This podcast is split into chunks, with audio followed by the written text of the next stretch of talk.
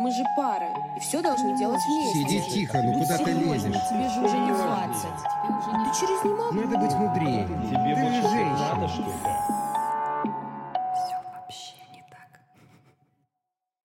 Привет, это подкаст «Все вообще не так». Я Зоя Молчанова, и здесь мы говорим о стереотипах. Существуют ли они сегодня? Если да, то откуда берутся, как с ними жить и нужно ли бороться? А, Не буду таить интригу. Сегодня мы говорим про деньги, и это не менее волнующая тема, чем тема секса. Кстати, мы уже записали об этом эпизод. А, Вы можете найти его по ссылочке в описании к этому выпуску. У меня, конечно, ужасно странные отношения с деньгами, несмотря на то, что сейчас огромное количество информации про финансовую грамотность и так далее, меня это, мне кажется, еще больше напрягает. Поэтому сегодня а, мы разбираемся в этом великолепном вопросе, во-первых, с Даней Александровым, с нашим продюсером. Даня. Привет, привет, привет, привет. И у нас в гостях Екатерина Белкина, эксперт по финансовой грамотности, автор телеграм-канала «Свинкины финансы». Привет, ребята. Прежде чем мы перейдем с нашими а, вопросами к Кате, я хочу по традиции задать тебе вопрос, Дань. Скажи, пожалуйста, в каких отношениях ты сейчас находишься с деньгами? Спасибо большое, что задала мне этот вопрос, мне очень приятно. Короче, что происходит? Был как-то выпуск, когда, по-моему, либо я просто вам жаловался, либо прям в выпуске я говорил, что я в жопе. Обычно я жалуюсь на это, но бывает и по-другому. Да, без цензуры, типа, я был в жопе в конкретной, типа, у меня была куча долгов и кредитов и так далее. И не было плана. Что это означает? Что нормально, я там живу в кредит немножечко, ну ладно, тому должен, всему должен и так далее. И меня это как-то не парило. То есть я находился просто в этом течении. И в какой-то момент я понял, что э, у меня была уже таблица учета финансов, но почему-то я ее вел через раз. Но тут мы с вами, когда я нажаловался, я такой, а слушайте, а давайте-ка пригласим кого-то, кто нам расскажет про финансовую грамотность.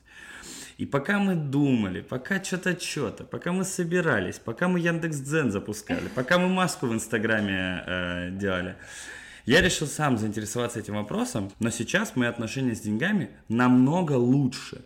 Я качественнее ими распоряжаюсь, я веду их учет, и больше того, я а, сейчас на пути избавления от плохих долгов. Блин, а что, ну вот э, так послушать тебя, получается, что я просто всю жизнь в жопе. Потому что у меня мои отношения с финансами довольно токсичные. Просто всегда. Абьюзивные. Абьюзивные, да. Сначала у меня нет денег. Я такая, о, если бы у меня были деньги, я бы купила себе это, это, это и это. А потом они у меня появляются, я покупаю себе все что угодно, и потом у меня не остается снова денег. Вот. И в целом, ну, а сейчас, так как у меня нет какого-то постоянного дохода, а на фрилансе все знают, как работать на фрилансе. Либо тебе падает сразу много, и ты такой, о, отлично, живем, вот, и не можешь адекватно, ну, в моем случае, распределить их, либо ты вообще без денег и такой, о, я немножко поэкономлю, и вроде как что-то там получается. На инвест-копилке у меня сейчас 3000 рублей, но это все кэшбэк, потому что понятно почему. Вот, и, и, собственно, поэтому, Кать, ты сегодня здесь. Какие лично у тебя есть или были стереотипы по поводу денег, по поводу личных финансов, и как ты вообще с ними жила, живешь? А, у меня изначально во взрослом состоянии было немножко профессионально деформированное видение ситуации, потому что я с 18 лет работаю в деловой журналистике.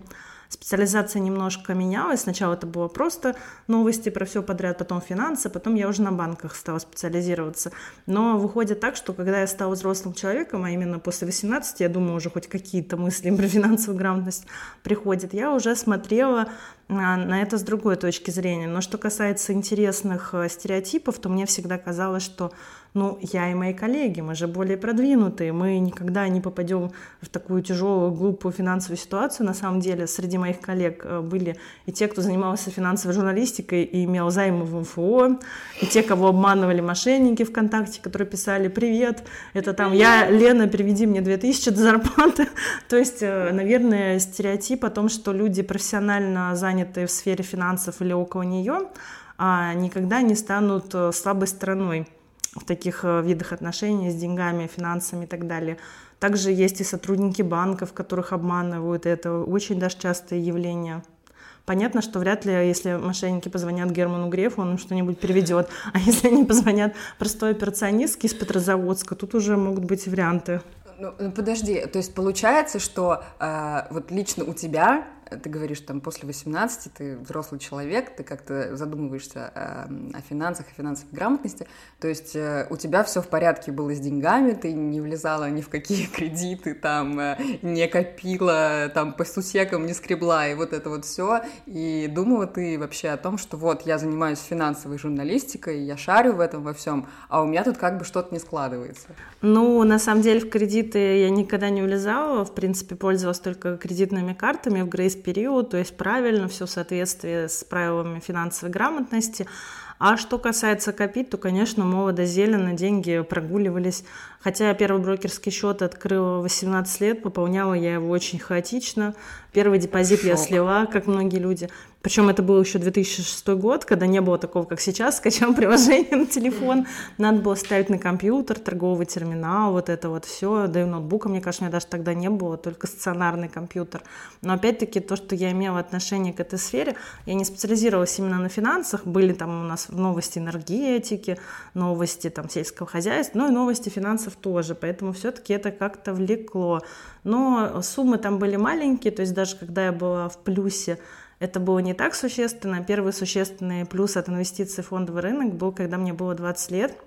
И в кризис 2008-2009 э, года на дне в девятом году я, значит, э, вложила деньги в ПИФ «Тройки Диалог», а потом месяцев через 9 вывела эти деньги с доходностью больше 60% с учетом комиссии и поехала весело на эти деньги в Доминикану. Но это были такие разовые успехи, то есть э, я не откладывала с каждой зарплаты, с каждого дохода деньги, у меня не было каких-то существенных накоплений, то есть я шарила в чем-то лучше, чем простой обыватель, но в юности не уделяла такого большого внимания именно сфере личной финансовой грамотности, а вот погружение в тему финансовой грамотности, более подробного изучения продуктов для физлиц, то есть для нас с вами, это у меня уже пошло после 2014 года, когда случился кризис, и оказалось, что зарплата остается такой же, а цены на все выросли, на косметику, на кафешки, на продукты.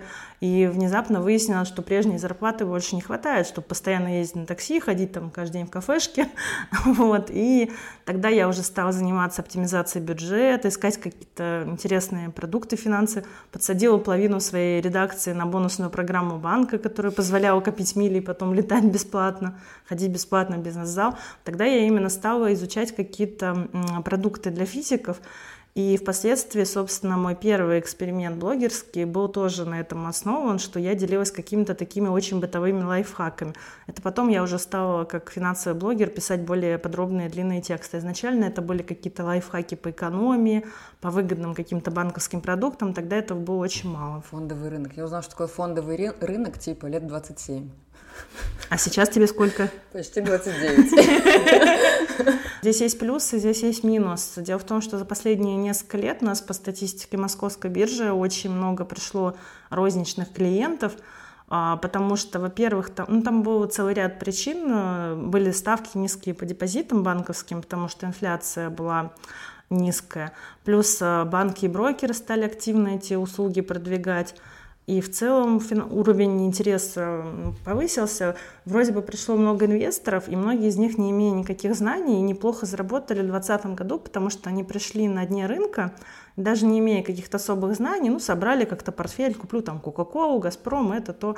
Собрали, и когда рынок начал отрастать, процентов 40-50 многие получили новички. Это окрылило людей – и они до конца не осознавали, что риски-то как, как может вырасти на 40%, так упасть и на 40, и на 60, на сколько угодно. И, собственно, мы это и увидели в 2022 году. Так, э, так, нет, подожди, но ты говоришь, что я узнал, что такое фондовый рынок, типа, недавно сравнительно. Я понимаю, что это может быть мем, но э, ты же знал, что есть там акции.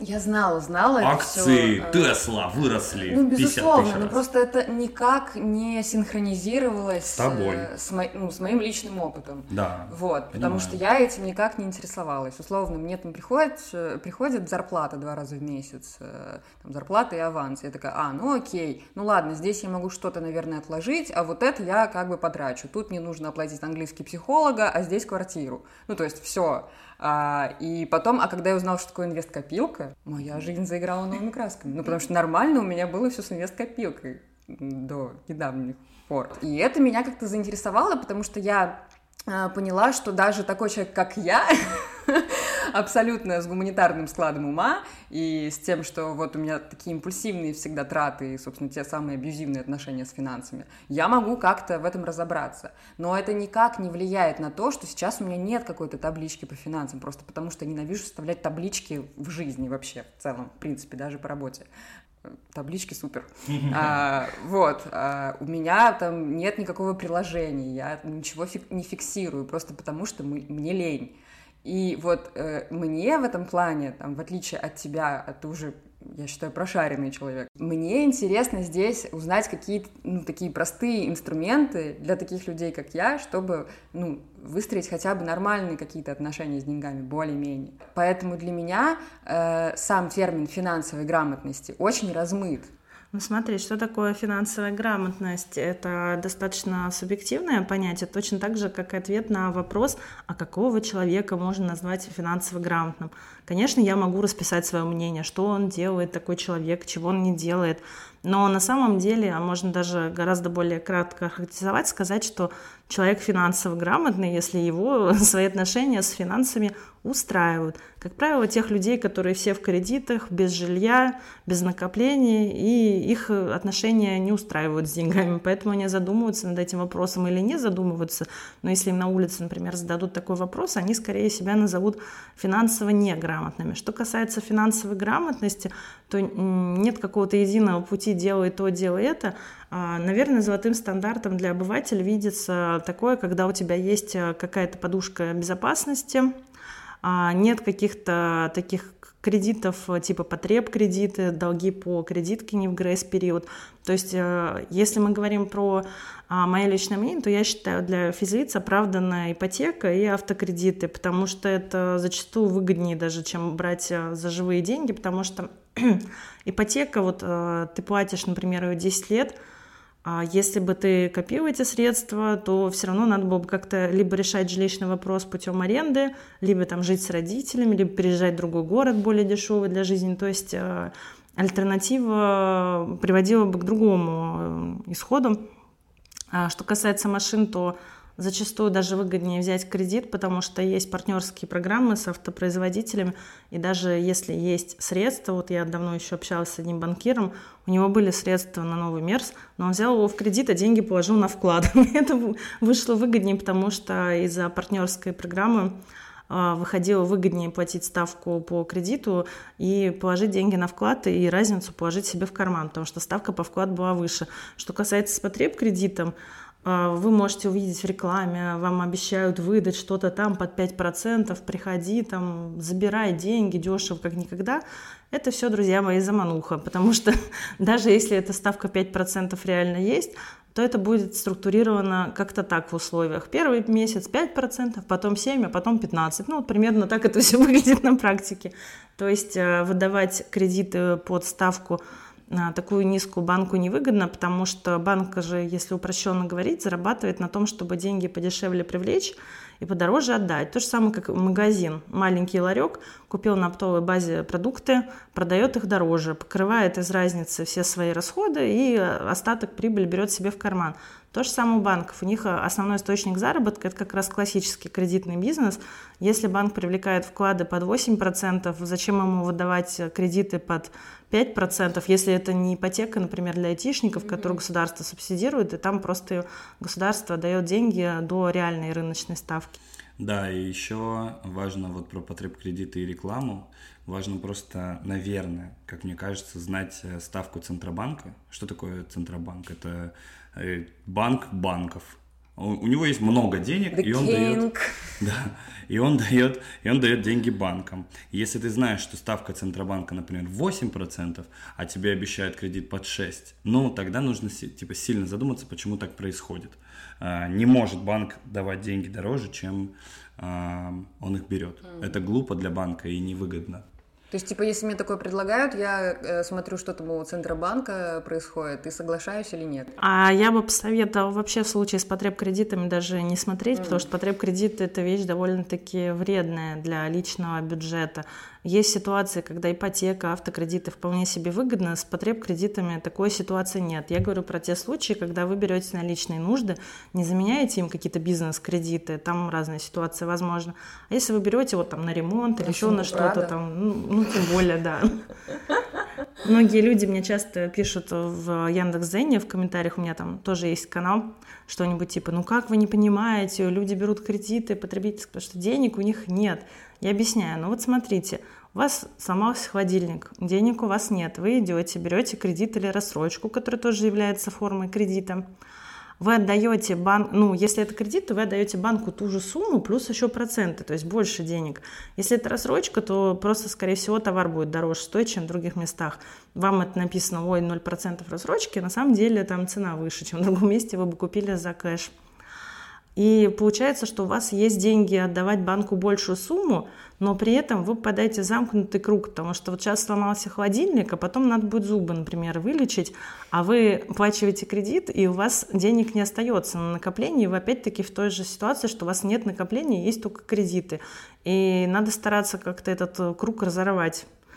Потому что если у вас находятся деньги, чтобы погашать кредит, то есть там сумма за холодильник, условно говоря, плюс проценты, значит, вы можете скопить и сумму на холодильник.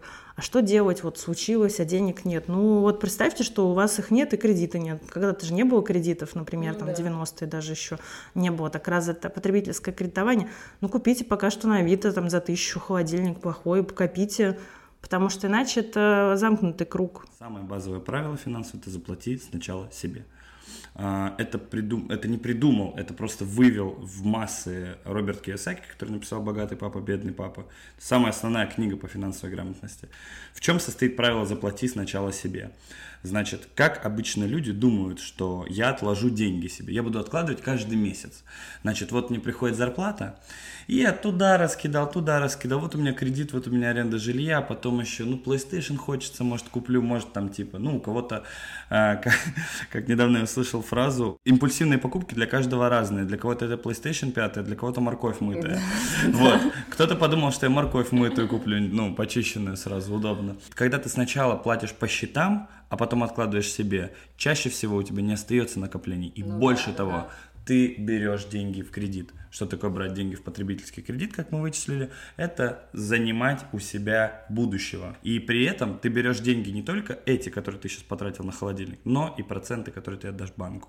Что нужно сделать? Самое важное, что нужно сделать, это заплатить сначала себе. Ты такой типа, если я живу, там, у меня зарплата 50 тысяч, я могу откладывать 10%. Каждый может откладывать 10%, и не надо мне врать, что не, не может. Ну вот так я могу сказать, потому что если вы зарабатываете реально 12 тысяч в месяц, ну подумайте, как вам зарабатывать больше. Но даже если вы зарабатываете 12 тысяч в месяц и живете на них, то на 10 800 вы жить тоже сможете. Вот такая схема, типа 10%. Если ты зарабатываешь 50 тысяч рублей в месяц, ты можешь жить на 45 абсолютно точно. Ты сразу себе отложил на брокерский, на вклад, на ИИС, кстати, очень выгодная сейчас темка, а, и, или еще куда-то, или просто под матрас. Чего выгодная темка? Э, инвест, индивидуальный а. инвестиционный счет. Если ты будешь так каждый месяц откладывать, э, то у тебя скопится какая-то подушка, на которую ты сможешь купить холодильник, который сломался. В целом, да, только я бы сказала так, первые свои накопления, единственный фондовый рынок я вкладывать не советую. У вас должна быть определенная сумма в легком доступе, она может у вас лежать на карточке, может на банковском вкладе, ну даже пусть она будет под матрасом, например, в валюте лежать или в рублях, но сразу все вбухивать в фондовый рынок я не советую. Почему? А вы, если следите за индексами российскими, знаете, что у нас периодически, кроме взлетов, случаются и падения. Если мы инвестируем на долгий срок, например, на 5-10 лет, 15, то мы увидим, как наши акции после падения облигаций, они вырастут в цене, ну, потому что такова динамика фондового рынка.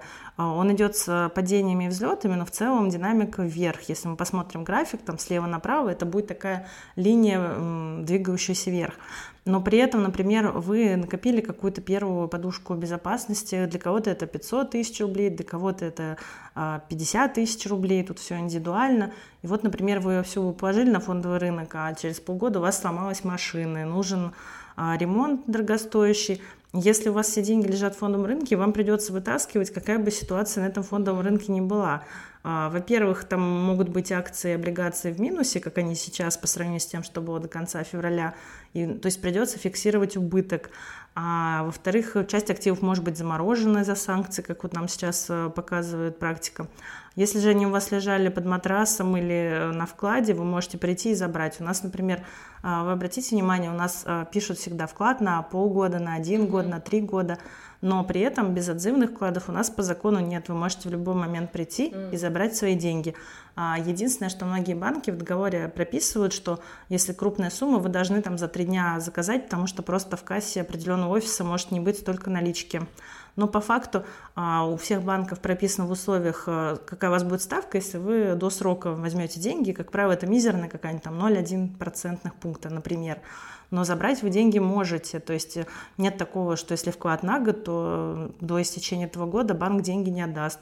То есть, по сути, это так же, как и деньги на карточке, можно довольно оперативно изъять. Согласен полностью. Еще я бы добавил, может быть, даже в самом начале, все, что мы говорим, не является индивидуальной инвестиционной рекомендацией. Это важно сказать, потому что каждый ну, решает каждый сам, решает для себя, да, конечно. куда ему вложить деньги, как их сохранить, как их приумножить. Ну, тут еще как раз вот проблема в том, что именно из-за этого, ну, то есть ты начинаешь изучать э, всю эту тему с финансовой грамотностью, и такой подписываешься на какие-то каналы, смотришь каких-то там блогеров, и всецело, ну, тебе это подходит, ты начинаешь это тестить, и всецело ты им доверяешь, и ты не видишь каких-то других вариантов.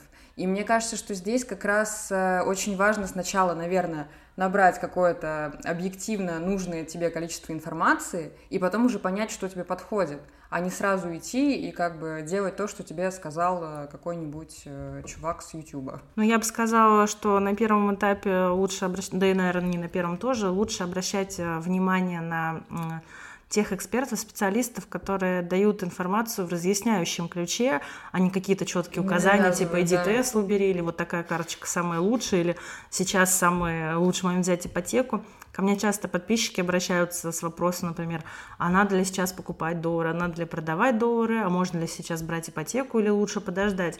А, я всегда отвечаю так, такие конкретные советы я не даю. Я могу только писать, какие есть тенденции на рынке, какие там э, штуки, явления, к чему могут привести, но точный прогноз вам никто не даст, никто не сможет дать руку на отсечение, что завтра будет лучше ставка по ипотеке или что какой будет курс точно. Ну, надо просто анализировать информацию информацию. И да, финансовая грамотность подразумевает, что вам придется брать на себя ответственность за свои решения, потому что готового решения стопроцентно крутого ни у кого для вас нет, к сожалению. И вот это прям, знаешь, э, как дизморалит, так и немножечко вводит в состояние, когда ты такой, окей, это вот к теме предыдущего нашего выпуска или одного из предыдущих, про возраст – Типа возраст это когда ты не можешь себе сказать. А... Когда ты не можешь сказать, что я не могу это сделать. То есть э, ты просто берешь и разбираешься да, с этим. Типа, окей, сейчас разберемся. Да. И вот тут то же самое. Но а, действительно важная мысль, вот какая мы с вами ее сейчас вычислили, клево. Не делай точных рекомендаций, но набирайся опыта у других. Чужие шишки, конечно, не болят, но типа на чужих ошибках учиться тоже можно. Если тебе говорят, например, я вложился э, в мусорные облигации и прогорел. Это облигации с высокой доходностью. Типа ты даешь взаим какому-то какой-то компании под 60%, под 77%. Это ужасно гигантские цифры. Но при этом у тебя есть риск, что эта компания станет банкротом или просто не вернет деньги, потому что у нее их не будет. Ну, короче, есть всякие разные риски. Если тебе говорят, я так сделал и прогорел, прими это, ну как ты знаешь, типа как дружеский совет. Ну вот он так сделал и прогорел, запомни это. Ну а с другой стороны, кто-то так сделал, и у него все супер. И такой, о, я так сделаю, и у меня тоже все будет супер. Понимаешь, вот это, мне кажется, э, самое главное в принятии твоего решения.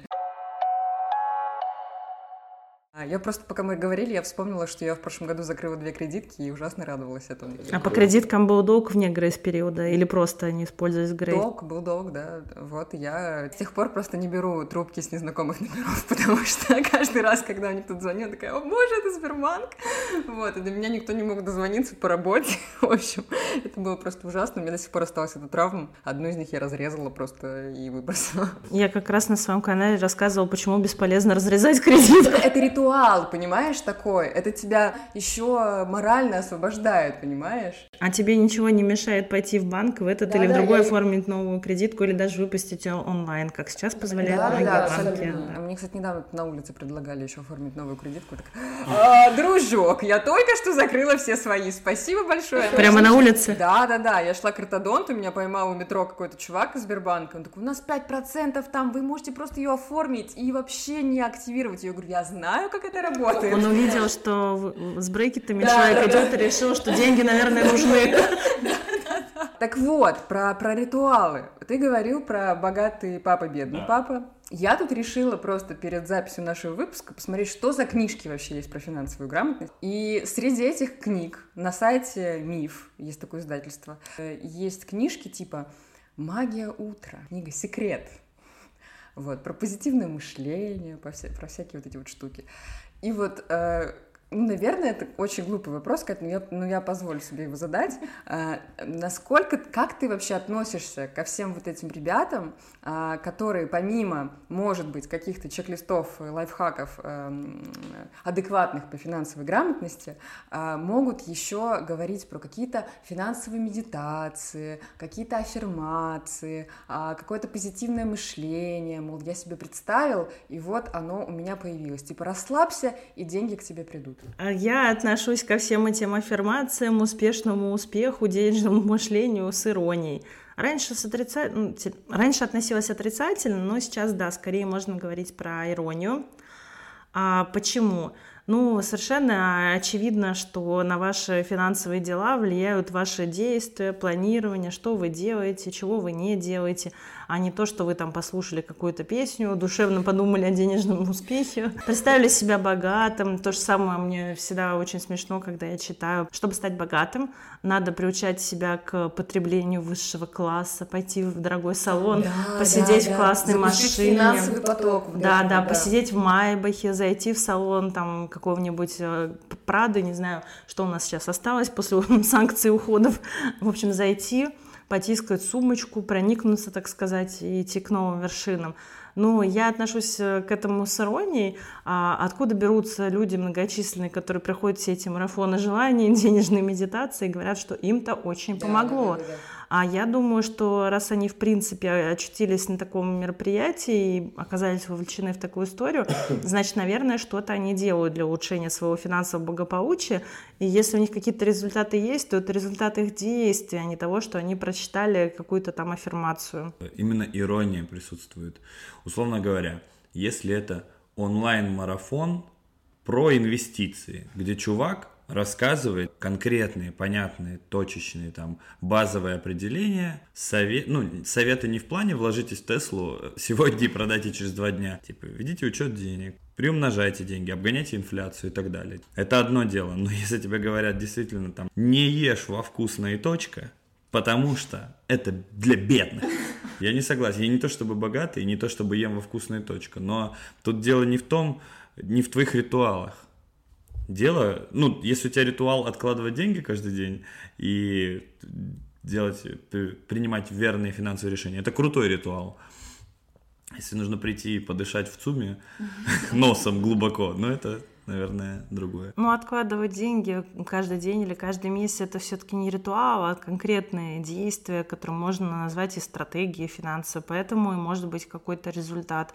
А да, в ЦУМе там подышать успехом это особо не поможет. Мне кажется, что это все еще очень сильно связано с тем, что какие-то успешные люди, типа Павла Дурова, а, такие заработали себе состояние, и потом говорят, ну, мой секрет успеха в том, что я, значит, поехал на Випасану. Не ем мясо, не пью алкоголь. Да, практикую все, что могу, и вот это мне помогает, чтобы, значит, усилить этот финансовый поток или что-то такое. И потом ты такой, а, ну то есть можно съездить на Випасану, и тогда я стану как Павел Дуров. Хотя, как бы, бэкграунд мы понимаем какой-то. И мне кажется, что эта связка такая тоже ломается очень сильно. Ну, потому что мы же, в принципе, все очень сильно всегда хотим, чтобы нам легко что-то досталось. Чтобы, да, просто я съезжу на Випассану, и вот я уже богатый. Да, я Да нет, скорее ты во всех кредитах, потому что ты куда-то там съездил, да.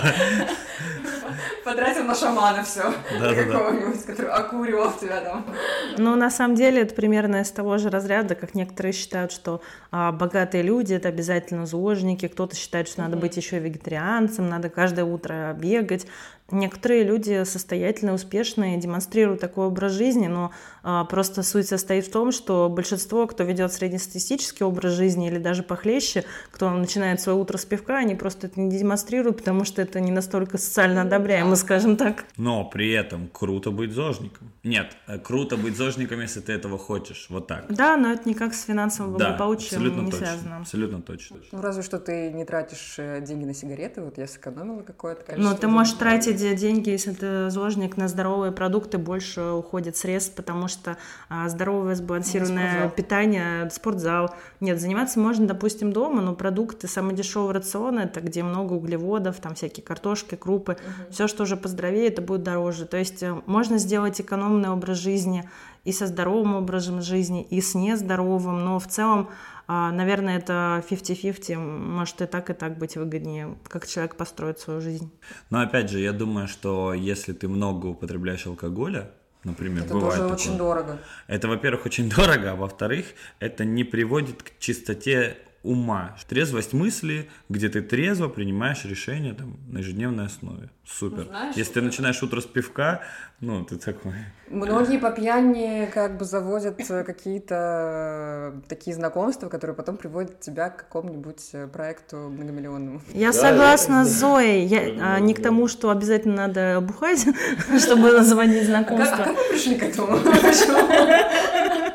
Просто я скажу для слушателей, что у нас водичка стоит перед нами, все очень культурно. А что касается пьянства алкоголизма, я считаю это неполезным явлением в жизни, но это тоже напрямую не связано с финансовой грамотностью, потому что я уверена, что, вернее, не я уверена, а я это точно знаю, поскольку я журналистом работала, общалась много с топ-менеджерами, чиновниками, Конечно, среди них есть и те, кто и курит, и алкоголь употребляет, но это не связано с их успехом ни в плюс, ни в минус. Ну, просто это обстоятельства из другой сферы. Так что не ориентируйтесь на то, что чтобы а, быть успешным человеком, мне надо нюхнуть богатство и сидеть с дорогим виски в кресле и курить сигару, или наоборот, что мне надо быть зожником, каждое утро вставать в 6 часов, там, а, э, завтракать куриной грудкой и огурцом. Ну, то есть это это уже вопрос других жизненных приоритетов. Напрямую это с финансовой грамотностью, на мой взгляд, не связано. Как только ты, типа, осознал, что вот, я в кредитах, что-то мне не нравится моя финансовая ситуация, что мне делать? А, заняться своей финансовой ситуацией, сначала определить, что нам надо, ну, у большинства, кто оказывается в такой ситуации, как ты, цель для начала закрыть кредитку, чтобы хотя бы не быть э, с долгами. А, Тут ничего нового невозможно придумать, а основных варианта два.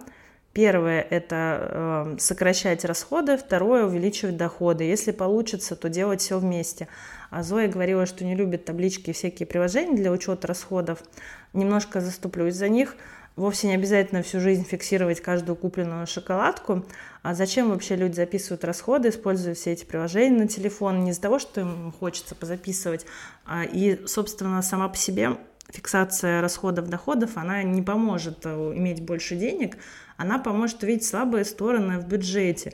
То есть мы можем себе примерно представлять, ох, что-то я много трачу на такси, или что-то я часто хожу в кафе, а цены подросли в последнее время, инфляция высокая. Если мы записываем расходы, мы видим эти слабые места, причем увидеть мы их можем, когда записываем хотя бы несколько месяцев. Мы видим уже тенденции из месяца в месяц, и чем больше мы хотим сократить свои расходы, тем более подробно надо расписывать. Например, не просто еда, куда мы вписываем рестораны и покупки домой, а продукты, кафе, В продуктах мы тоже делаем уже там свои какие-то категории. Это фастфуд, это там готовые салаты, это овощи, это фрукты. И мы можем увидеть, что мы тратим на, по сути, бесполезное сладкое много или на какие-то готовые салатики, которые можно вечером в себя закинуть и не париться с готовкой. Призываю ли я сокращать вообще все, что можно, и сидеть на голодном пайке? Нет.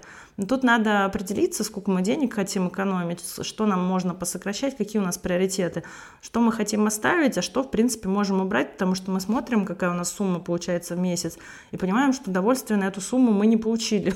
Значит, это можно как-то подсократить. И следующий шаг — это не залезать в новые кредиты, будь то кредитка ее лимит, или потреб кредит, или какие-то рассрочки, которые нас манят вот этими объявлениями в магазинах. 0%, никакой переплаты.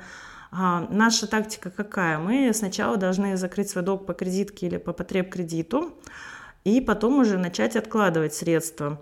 И ни в коем случае не сваливаться вот в тот а, замкнутый круг, про который я уже говорила, что вот нам нужна новая вещь, либо мы хотим в отпуск поехать, либо мы хотим ремонт сделать, поставить брекеты, еще что-то. И опять же, поскольку мы гасим предыдущий кредит, у нас не остается денег, чтобы откладывать в подушку безопасности, потому что доходы у нас не выросли в два раза из-за того, что мы взяли кредит. Поэтому мы залезаем опять в кредит а нужно как-то присмотреть эту ситуацию. Единственная неотложная трата, я считаю, на которую надо, надо и можно все силы положить, это когда со своим здоровьем или со здоровьем родственников какая-то критическая ситуация, когда вот нужно, ну, срочно. Бывают такие вещи, которые бюджетная медицина не может решить. А какие-то другие траты, ну, можно отложить. Но представьте, что у вас этих средств нет, вы не можете их ни у кого взять, вам никто их не одолжит. И действуйте, исходя вот из этой ситуации. На самом деле финансовой грамотности нужно учитывать риски. То есть, а, причем со всех сторон. Риск может быть с твоей стороны, как тебя уволили, так и со стороны того, там, во что ты инвестируешь. Например, если ты инвестируешь в здоровье, мне кажется, это самая идеальная инвестиция. То есть, понятно, она никогда не отобьется, но ты будешь здоров. Но при этом тут рисков, например, мало. Но опять же. Налоговый вычет. Налоговый вычет, опять ну, же. если вот. ты официально трудоустроен, да. насколько я знаю. Да. Вот, к чему э, и риски могут быть со стороны того, во что ты инвестируешь. Это, например, там, если ты инвестируешь в какие-то облигации, да, то компания может обанкротиться и не вернуть тебе там, займ, который ты ей давал у миллениалов большие проблемы с финансовой грамотностью, потому что наши родители не привили нам это, потому что, опять же, кризис, там типа 80-е, 90-е, все дела, все там копят, все теряют деньги, э, все идут э, работать на заводы или торговать зеленью на рынках или бананами или еще чем-нибудь, не знаю. А я не думаю, что можно всех миллениалов mm-hmm. обобщить, что вот все они не умеют пользоваться, прежде всего потому, что это очень большая категория возрастная и поколенческая, но а, Безусловно, есть такая проблема, что мы с детства не жили в том мире, в тех финансовых реалиях, которые есть сейчас.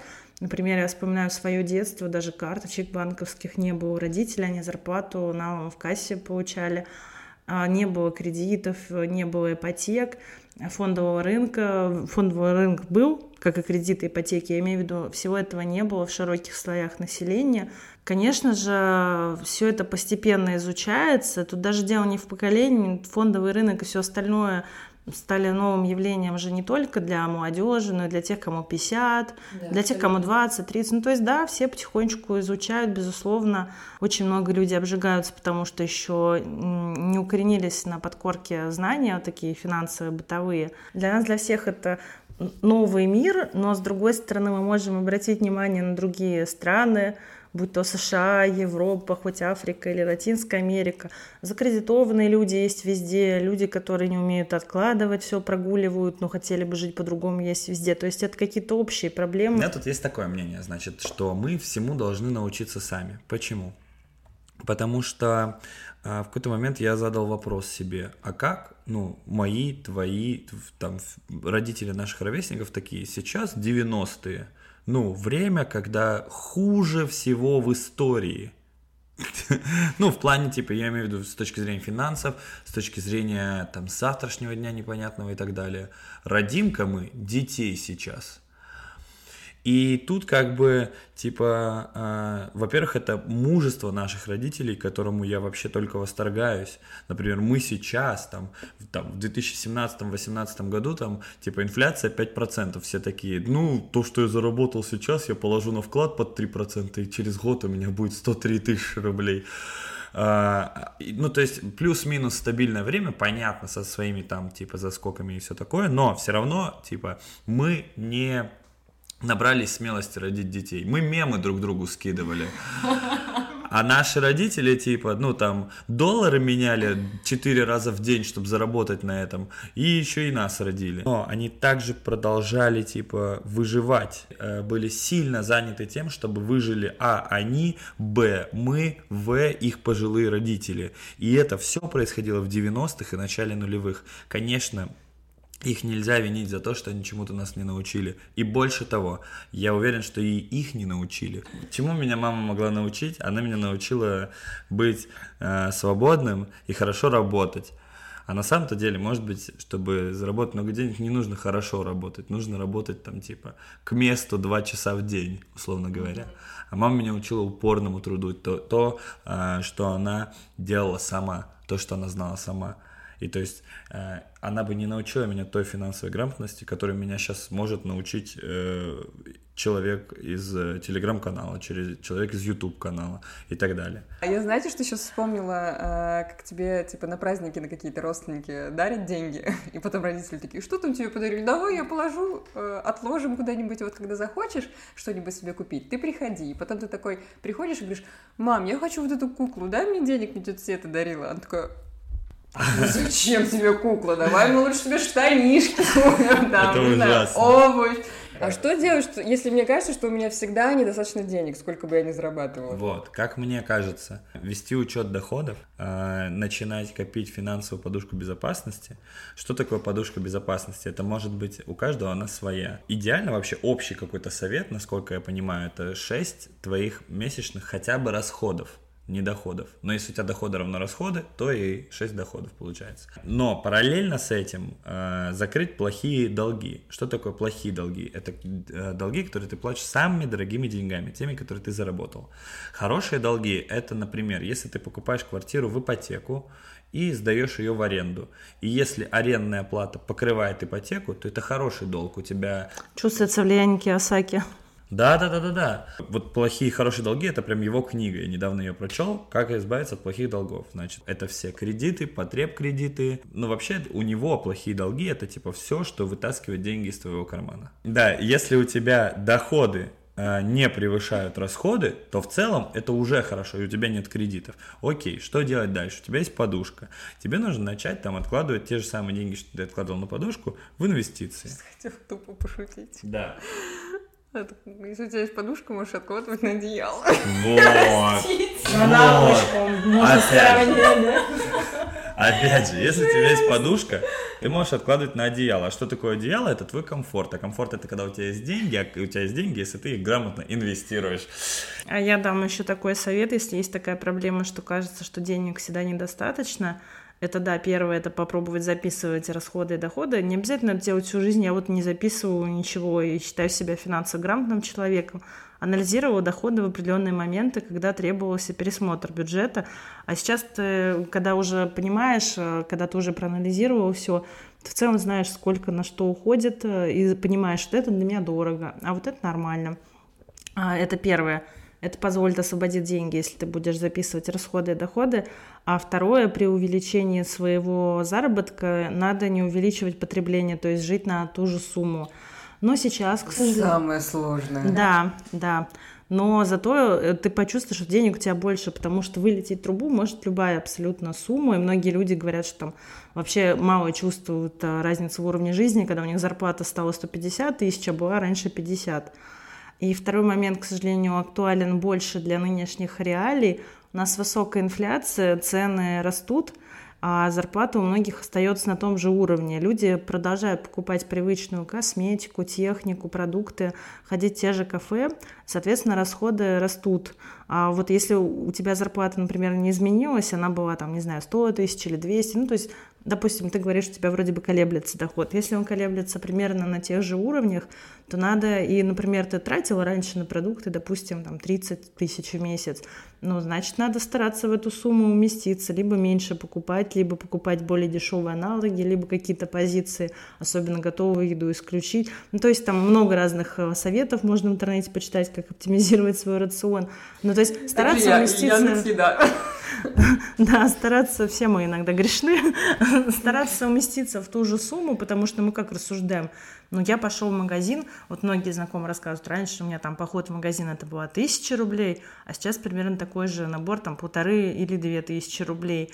Ну, так, э, собственно, я бы не советовала увеличивать это на такую сумму, если доход не вырос, потому что денег у нас по итогу будет оставаться меньше.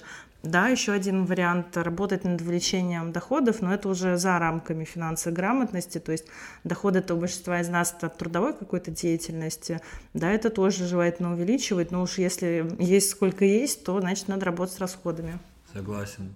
Ну вот э, при увеличении типа дохода э, совсем, наверное, не увеличить расходы, это прям э, сложно потому что у тебя ментально, типа, ну я же начал больше зарабатывать. Да, да, да, Но... это вообще тема моя всегда просто. Но, Но мы же тема... обсуждаем случаи, когда есть ощущение, что денег да, всегда не да, хватает. Да, да. Если денег да. хватает, да, увеличиваем. Почему бы себя не побаловать, мы стали больше зарабатывать. Я, я, э, я тут читал совет, что, например, если твоя зарплата увеличилась на 20%, увеличь свои расходы на 5%. И, конечно, между доходами, вот типа, что важно, нельзя никогда жить в ноль. Это прям правило финансовой грамотности. Что это значит, если ты зарабатываешь 100 тысяч рублей? Я прогорела по всем статьям, мне кажется. Да, если ты зарабатываешь 100 тысяч рублей, ты можешь тратить 90. Э, в этом, в этом главная задача, типа, потому что э, если ты не делаешь так, у тебя не получается откладывать деньги.